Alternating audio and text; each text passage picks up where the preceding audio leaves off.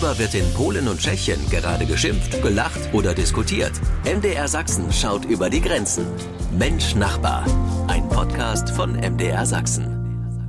Ich bin Jan Kummer, der Neue am Grenzstreifen sozusagen. Herzlich willkommen Ihnen und ich grüße natürlich die Kollegen von nebenan. Peter Kumpfe in Liberec. Hallo. Äh, hallo, dobrý večer, einen schönen guten Abend, ja, und willkommen im Team. Na, Dankeschön. Und in Breslau wie immer Thomas Schikora. Hallo auch zu Ihnen. Ja, hallo, servus, grüß dich. Gleich zu Beginn, äh, Frage an Thomas. Wie wär's mit dem Schokoriegel? Also ich würde einen nehmen. ja, ja, ja. Du nimmst nicht nur gerne, du gibst äh, als Vertreter der Deutschen auch gerne. Der BSH-Konzern, also äh, Bosch Siemens Hausgeräte, verteilte an polnische Mitarbeiter äh, Zettel, an denen äh, Danke für ihre Unterstützung äh, stand und eine Merci Schokolade aufgeklebt war. Nicht eine Schachtel, sondern eine einzelne Schokolade. Das Unternehmen erklärte äh, später, dass äh, diese nicht äh, mit dem Gehalt oder dem Bonus zu tun habe, sondern ein äh, äh, Gratisgeschenk sei. Mhm. Aber viele Beschäftigte in Polen haben ja jetzt ziemlich sauer reagiert auf so eine Süßigkeit. ja, zumal die Pralinen zum Beispiel an Menschen gingen, die keine Boni bekommen, deren Gehälter nicht erhöht wurden. Sie waren es, die sich im Internet darüber aufregten, dass der Zuschuss des Unternehmens zu ihrem Gehalt eine 8 Cent äh, Praline war. Jedenfalls äh, wurde das Internet mit einer Bilderflut äh, aus anderen Unternehmen überschwemmte, äh, auf denen beispielsweise zu sehen war, dass man zum zehnjährigen Arbeitsjubiläum eine Urkunde und 80 Gramm Kekse bekam. Die Menschen sind wütend ja. auf die Arbeitsgeber, weil ja die Inflation hoch ist und hm. solche netten Gäste sind nur ja verärgern. Ja, ich wundere mich immer, was es in Polen so gibt. Bei uns bekommen alle nichts und so sparen wir uns sehr viel Ärger. Hören, wie die Menschen in Polen und Tschechien ticken. Das geht mit Mensch Nachbar bei MDR Sachsen. Sie bringen Autofahrer, Urlauber und Kunstliebhaber hier bei uns in Deutschland ja regelmäßig auf die Palme, Umweltschützer der selbsternannten letzten Generation. Sie kleben sich auf Straßenkreuzungen oder auf Flughafenlandebahnen fest oder werfen auch mal Kartoffelbrei auf Gemälde. Zivilen Ungehorsam nennen sie das im Sinne des Klimaschutzes und wollen zum Beispiel das 9-Euro-Ticket zurück oder Tempolimit 100 auf Autobahnen. Peter Kumpfe in Tschechien, hat sich bei euch auch schon so eine letzte Generation ausgerufen? Ja, vielleicht nicht so laut und deutlich als in Deutschland, aber immer wieder erleben wir Proteste der verschiedensten Art. Äh, obwohl auch politische Parteien, die sich Umweltschutz groß auf die Fassade geschrieben haben, äh, wie die Grünen oder die Piratenpartei, solche Aktionen sehr, sehr reserviert beobachten. Wie machen denn Umweltschützer in Tschechien jetzt auf ihre Belange aufmerksam? Ja, äh, zum Beispiel zuletzt äh, diese Woche äh, wurde von Umweltaktivisten die Prager Magistrale blockiert, also die Straße, die den meisten Verkehr quer durch die Stadt führt. Gefordert waren flächendeckende 30 kmh in ganz Prag. Und höre und schreibe, acht Personen mit Transparenten verursachten einen riesen Stau. Fahrzeuge verbrannten Sprit und kamen nicht weiter. Allgemeines Verständnis für diese Aktion blieb verständlich aus. Und damit mal rüber zum anderen Nachbarn nach Polen, zu Tomasz Sikora. Tomasz, kleben sich in Warschau, Breslau oder dann sich auch mal junge Menschen auf die Fahrbahn? Nein, das, das, ist nie der Fall. Aber äh, ja, wir hatten Kinderstreiks für das Klima. Wir hatten junge Leute, die sich an Bäume in Rospudertal geheftet äh, haben. Ein Naturschutzgebiet ist äh, Rospudertal, das für die Umgehungsstraße von Augusto, also einer Stadt in Ostpolen, abgeholzt werden sollte. Äh, letztendlich äh, wurde die Strecke verlegt, aber das ist äh, zehn Jahre her. Mit einem Wort, in unserem Land handeln Umwelt Umweltschützer dann, wenn etwas Konkretes passiert. Ich glaube, wenn jemand äh, auf die Idee käme, ein Gemälde mit irgendeiner Flüssigkeit zu übergießen, dann würden ganz normale äh, Besucher eine Gegenaktion starten. Welche Umweltgruppen sind jetzt in Polen aktiv und welche Ziele haben die? Natürlich die Großen wie Greenpeace. Manchmal hört man davon, dass äh, sie zum Beispiel ein Transparent an einem äh, Kraftwerk Schornstein anbringen oder sich an einen äh, Walzenlader in einem Braunkohlebergwerk hängen. Die äh, Berichterstattung über diese Aktionen ist jedoch gering. Die Ordnungsdienste handeln schnell und sind effektiv. In der Regel dauert eine solche Aktion eine Stunde und die Umweltschützer wissen selbst, dass sie nicht viel öffentliche Unterstützung Unterstützung haben. Gruppen wie die sogenannten Öko-Wächter äh, hier in Polen, die streunende Tiere retten und ein neues Zuhause für sie finden, die sind äh, viel aktiver und haben mehr Unterstützung. Große Bestürzung herrscht ja aktuell bei unseren Nachbarn in Polen. Die Opposition macht Journalisten zumindest mitverantwortlich für den Tod eines Teenagers. Der Vorwurf, sie hätten persönliche Daten des Jungen veröffentlicht, angeblich um einen moralischen Skandal aufzudecken, in den Oppositionspolitiker verwickelt sind. Klingt irgendwie wie so ein lupenreiner Politkrimi. Thomas Schikora, unser Mann in Breslau, klär uns bitte auf, was sind die Hintergründe, die bisher bekannt sind zu diesem Fall? Vor drei Jahren wurden die Kinder einer Abgeordneten der oppositionellen Bürgerplattform von einem Pädophilen missbraucht, der auch Mitglied der Partei war und ein hochrangiges noch dazu.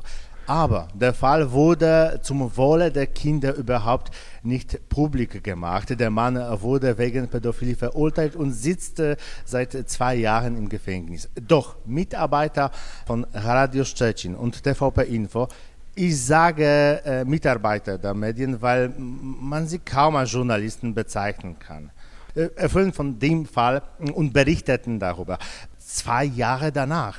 Äh, ihr Hauptziel war es, äh, die moralische Korruption in der Bürgerplattform aufzuzeigen, aber sie enthüllten damit auch absichtlich persönliche Details und zeigten ein Bild der betroffenen Kinder.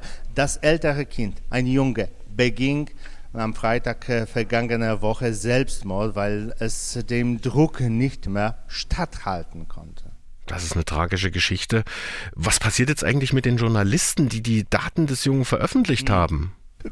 Nun, genau genommen nichts. Und das ist auch der Grund für diesen großen Streit und die äh, Fassungslosigkeit. Journalistenverbände fordern, dass äh, diese Personen entlassen werden und aus den Medien verschwinden sollen.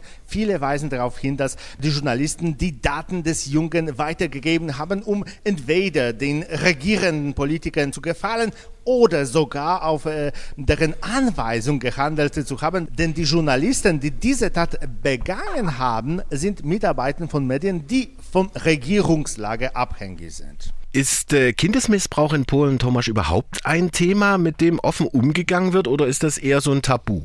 Ja, es ist ein sehr polarisierendes Thema unter den Polen, hauptsächlich äh, wegen des äh, polnischen Papstes Johannes Paul II. Der Papst ist eine Ikone für das rechte Lager. Inzwischen enthüllten die linke Opposition und oppositionelle Journalisten immer mehr Fakten über sein Wissen von Kindermissbrauch in der Kirche. Es wurde aufgedeckt, dass der Papst, äh, als er noch Kardinal in Krakau war, Pädophilie vertuschte und Pädophilie Priester von Gemeinde zu Gemeinde versetzen sollte.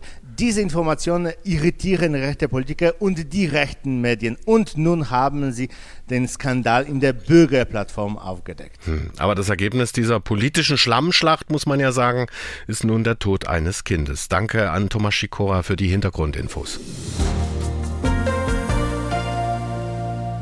Sie hören Mensch Nachbar, wir schauen nach Tschechien und nach Polen. Gefühlt haben ja gerade viele EU-Länder ein Problem mit der Rente. Die Franzosen protestieren seit Wochen gegen eine geplante Rentenreform. In Deutschland wird diskutiert über eine Rente mit 70. Und auch in Tschechien brodelt es jetzt beim Thema Rente. Dort soll die nächste Rentenanpassung geringer ausfallen als vorgesehen. Peter Kumpf, warum dieser Schritt gerade jetzt? Weil bei euch gibt es ja auch eine hohe Inflation.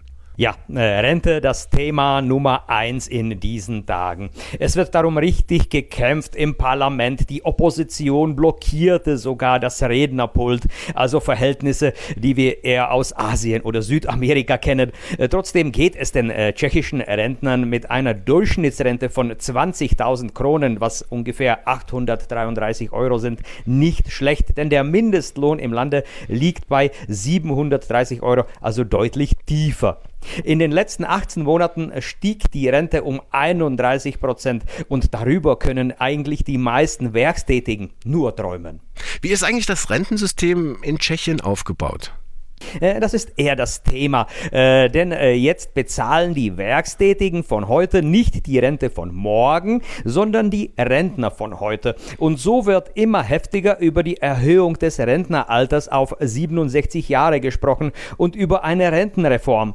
Und ein großes Thema ist die Notwendigkeit der jungen Leute schon heute an die Rente zu denken und private Rentnerfonds zu nutzen, da wahrscheinlich in 20 Jahren kaum Rente vom Staat zu erwarten wäre, da es es zu wenig Werkstätige geben wird, die das System tragen können. Also Themen so ähnlich wie bei uns auch. Aufregung in Tschechien wegen der geringeren Rentenanpassung, die vorgesehen ist. Thomas Sikora, welche Rolle spielt eigentlich das Thema Rente und Rentensystem in Polen aktuell?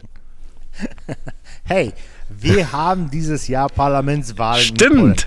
Und die Wähler der Rechten sind unsere polnischen Senioren.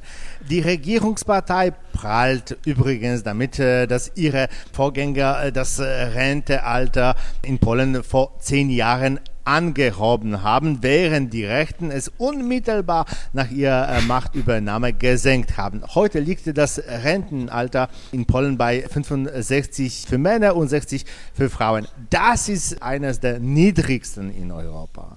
Wie versucht jetzt äh, die Regierung bei euch, die Inflationssorgen gerade von den Rentnern zu mildern in dieser Situation? Mhm. Ja, die Rentner hm, haben ihre 13. und 14. Rente erhalten. Mhm. Es gibt auch Zuschüsse für den Kauf von Gas oder Medikamenten. Mit einem Wort, die Regierungspartei versucht, sich um die Rentner zu kümmern. Gleichzeitig ist die Fruchtbarkeitsrate in Polen eine der niedrigsten in Europa. Sie liegt bei 1,2 Kindern. Man könnte sich fragen, wie sich ein niedriges äh, Renteneintrittsalter, mehr Geld für Rentner und eine sinkende Geburtenrate die Waage halten. Aber die Antwort auf diese Frage lautet, wie ich begonnen habe. Lieber Jan, dieses Jahr haben wir Wahlen. Na, mal schauen, was da von den Versprechen übrig bleibt. Wir werden ein Auge darauf haben hier bei Mensch Nachbar. Damit sind wir schon wieder am Schluss. Wir könnten jetzt eigentlich anstoßen auf das erste Mal, wir drei in einer Sendung. Nee. Ja, oder auch auf den neuen tschechischen Präsidenten. Peter Pavel. da wollte ich jetzt drauf hinkommen. Äh, denn die edlen Tropfen aus dem Keller von Schloss Lani in Tschechien, dem Sommersitz des Präsidenten, sind weg. Der Keller ist leer. Peter, mhm. wer, wer hat das alles ausgetrunken? Eine stilvolle Verabschiedung von äh, Miloš Seemann am Ende äh, seiner äh, Amtszeit. Denn im Sommersitz eben im Schloss Lani ist das Alkoholdepot völlig leer und keiner ahnt so richtig, wo die Spirituosen geblieben sind. Ja, ja, obwohl äh, ahnen tun es eigentlich viele, denn äh, Miloš Seemann war ja bekannt, dass er sehr offen zum Alkoholkonsum steht und seine engen Mitarbeiter äh, sozusagen gerne dies oder jenes mitgenommen haben. Also äh, das, was nicht nied- und nagelfest war. Trauriger Schluss der Amtszeit. Noch trauriger, dass äh, der leere Schnapskeller eher ein kleiner Tropfen von der Flut von unschönen und bitterem Erbe, das uns Miloš Zeman hinterlassen hat. So kann man verstehen, dass eine Gruppe von Spaßvögeln die letzte Nacht seines Amtes eine Figur in der Form von Miloš Zeman symbolisch von der Burg getragen haben und sie dann angezündet in die Moldau geworfen haben. Frage an Thomas Sikora, vielleicht äh, haben Sie noch einen Tipp für ein Abschlussweinchen aus Polen heute? Ja, trockene Rotweine sind nicht unsere Spezialität, hm. aber polnische Weißweine sind wirklich gut. Es gibt eine Stadt nahe der deutschen Grenze, die heißt Grünberg. Ja, der Name ist nicht zufällig. Als diese Gegend noch deutsch war, gab es hier äh, große Weingüter und dieser Wein erlebt gerade ein Comeback. Heute gibt es mehr als 100 kleine Weingüter in der Gegend. Also weiße, leichte Weine sind sehr, sehr wirklich äh, großartig. Und das war Mensch Nachbar für heute. Vielen Dank an Thomas Schikora. Ja, ich danke auch. Tschüss. Und auch ganz herzlichen Dank an Peter Kumpfe in Tschechien. Tschüss, Nassliche auf Wiederhören. Mensch Nachbar, ein Podcast von MDR Sachsen.